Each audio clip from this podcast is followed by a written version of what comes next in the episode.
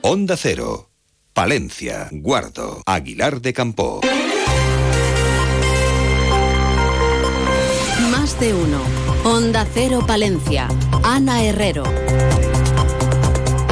Buenos días, martes 13 de febrero. Desde el pasado sábado, la Guardia Civil, vecinos y familiares están buscando a Sergio García, 37 años, vecino de Guardo que se encuentra desaparecido. Mide unos 65, es de complexión delgada, pelo negro, ojos castaños y vestía el día de su desaparición pantalones negros y una chaqueta negra y blanca. Les contamos también que Palencia se sumó ayer a las concentraciones en repulsa de los asesinatos de dos guardias civiles en Barbate. Las concentraciones se produjeron en las puertas de la Diputación y el Ayuntamiento de Palencia. Al ser cometidos estos asesinatos por el mundo del narcotráfico, le preguntamos a la alcaldesa de la capital por el resultado también de las medidas aplicadas para mitigar la venta de droga en barrios como El Carmen, aquí en la capital palentina. Andrés afirma que los eh, resultados son positivos. Quejas me llegan menos, la verdad, ¿eh? porque siempre hay eh, bueno, pues, un altavoz ¿no? que aquí se traslada cuando hay problemas de inseguridad o algún tipo de incidencia. saben que desde hace unos meses se reforzó esa presencia policial en coordinación con Policía Local y Policía Nacional en aquellas zonas conflictivas y precisamente antes de este minuto de silencio hablaba con el jefe de la Policía Local de los resultados que estaba dando la reciente puesta en marcha de la unidad canina de la policía. ¿no? En estos momentos rondamos los 7 grados de temperatura en la capital. Desde la Agencia Estatal de Meteorología nos cuentan cómo va a hacer a lo largo de la jornada. Muy buenos días. En la provincia de Palencia tendremos cielo nuboso con probables precipitaciones débiles. Las temperaturas máximas subirán alcanzando 10 grados en Palencia y Aguilar de Campo, 15 en Carrión de los Condes, 14 en Cervera y Pisuerga o los 13 en Guardo. El viento será de suroeste, flojo en general. Es una información de la Agencia Estatal de Meteorología.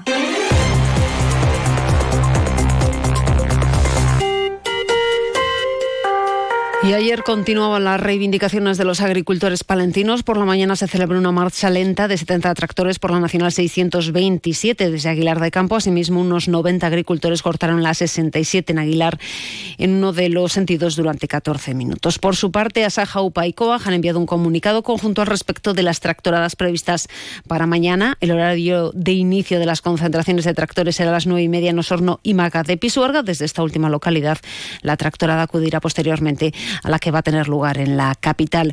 En su comunicado apelan a la necesidad de unidad de acción de las personas que viven de la agricultura y la ganadería y por otro lado solicitan también el respaldo de la sociedad palentina en general. Afirman también que comprenden y comparten otras movilizaciones agrarias convocadas por otras entidades y de manera espontánea siempre que se desarrollen en paz y libertad.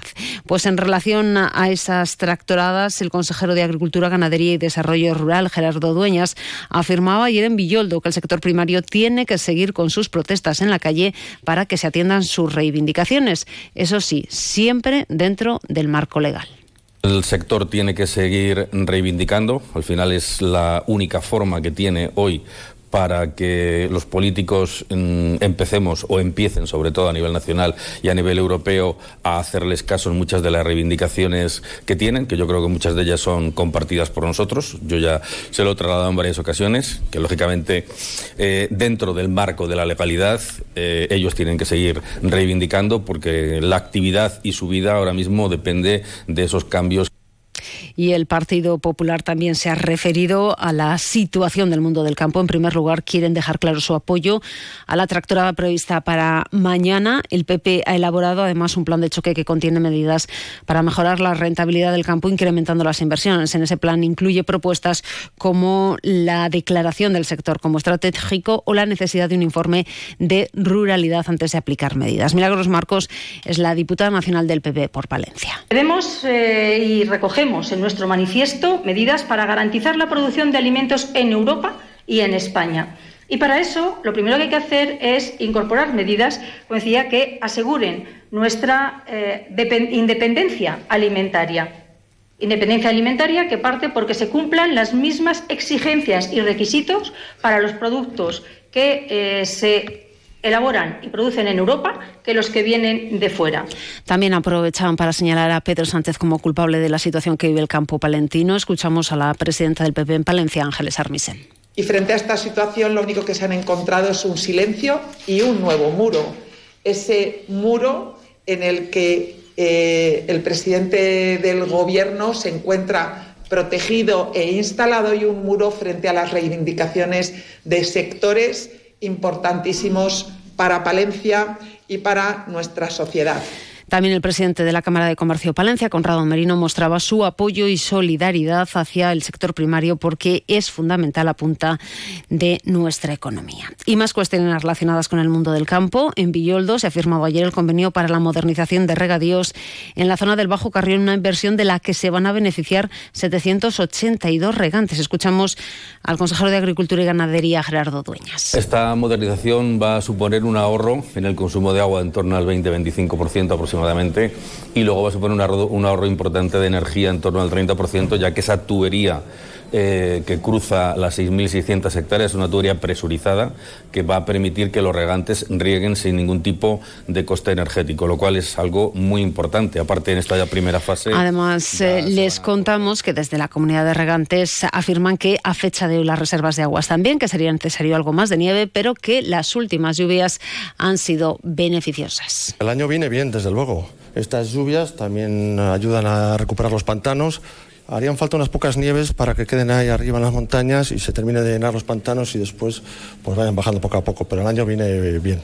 Apuntar además que la Diputación de Palencia ha renovado su colaboración con la Asociación Nacional de Ganado Churro, Anche, por importe de 38.000 euros y que mantiene su compromiso con el sector ovino de raza churra como raza autóctona de esta tierra.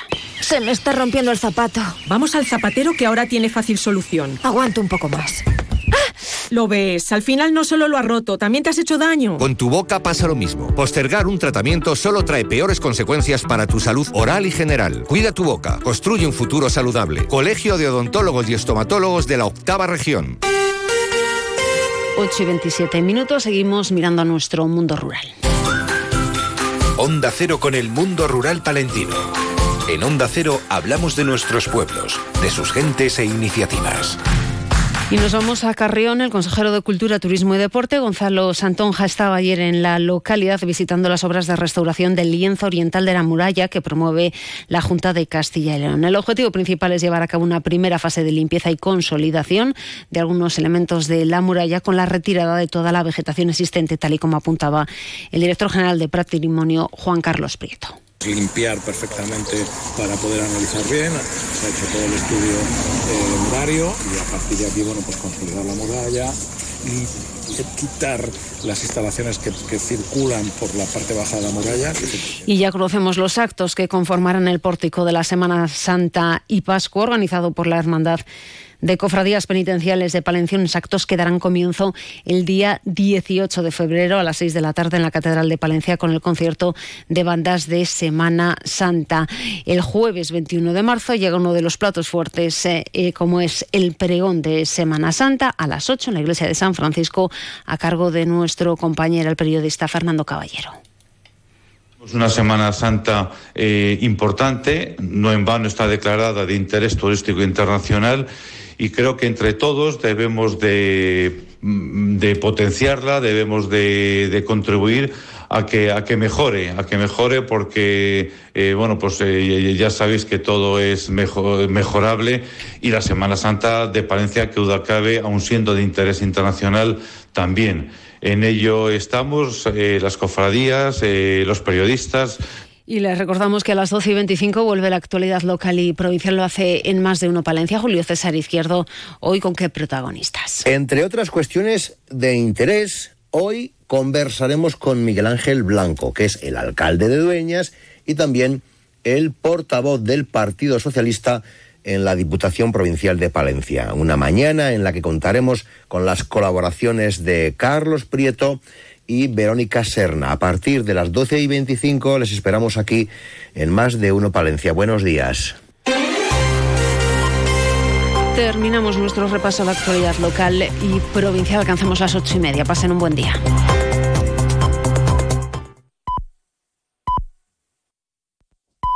Son las ocho y media de la mañana, siete y media de la mañana en Canarias. Más de uno.